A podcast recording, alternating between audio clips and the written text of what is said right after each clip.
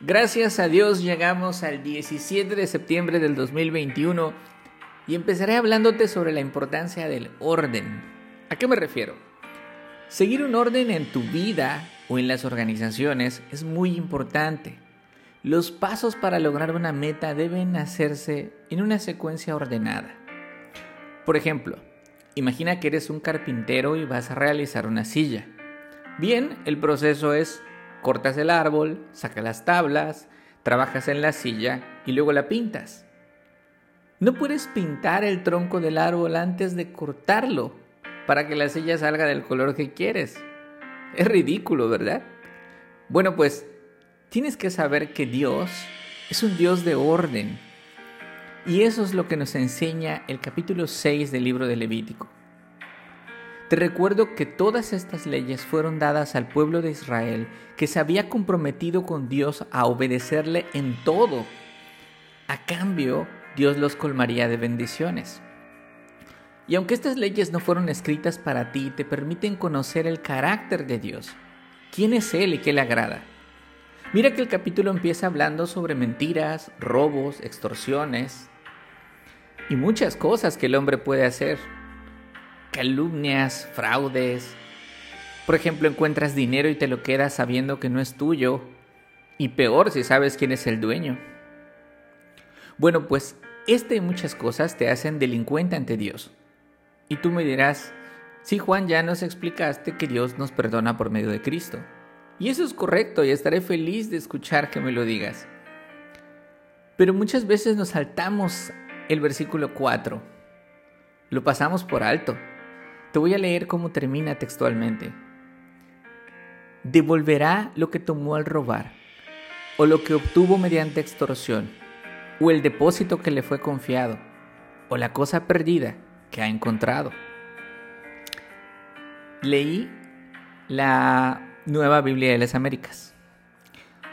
Dios nos enseña entonces en este principio bíblico que es muy importante ponerte a cuentas con tu prójimo Repito, es muy importante ponerte a cuentas con tu prójimo. El proceso entonces sería, ¿pecas? ¿Te das cuenta que la regaste? Lo devuelves o restituyes el daño y entonces vienes arrepentido a pedir perdón a Dios.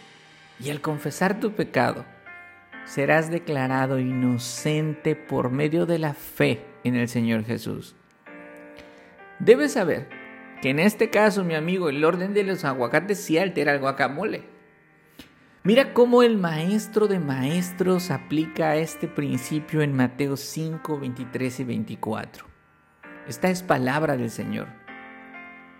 Por tanto, si estás presentando tu ofrenda en el altar y allí te acuerdas que tu hermano tiene algo contra ti, deja tu ofrenda allí delante del altar y ve reconcíliate primero con tu hermano y entonces ven y presenta tu ofrenda. Fin de la cita. Como verás, el maestro nos enseña que el verdadero corazón arrepentido no solo dice lo siento mucho, sino que devuelve lo que tiene que devolver y además pregunta, ¿qué más puedo hacer para arreglarlo? Para después acercarse confiadamente al trono celestial por medio de, y por medio de Cristo alcanzar el perdón de sus faltas. En la segunda parte de este capítulo notarás que el fuego del altar de los sacrificios arde de día y de noche. Todo el tiempo arde perpetuamente. Y debo decir que para mí esto significa que Dios no tiene horarios. Dios está disponible de día y de noche, dispuesto a escuchar tu confesión, dispuesto a escuchar tu corazón arrepentido, para que vengas a los pies de Jesús con fe para alcanzar el perdón de tus pecados. Porfa, acompáñame a hacer esta oración. Dios Padre, te ruego que por medio de tu Santo Espíritu abras los ojos de mi entendimiento y también de mi corazón. Hazme ver con claridad si he ofendido a alguien o he hecho algo que no agrada a tus ojos.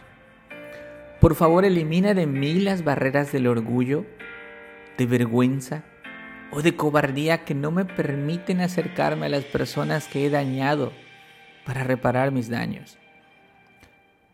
Te entrego hoy mi vida y mi corazón para hacer las cosas como a ti te agradan. En el nombre del Señor Jesús. Amén.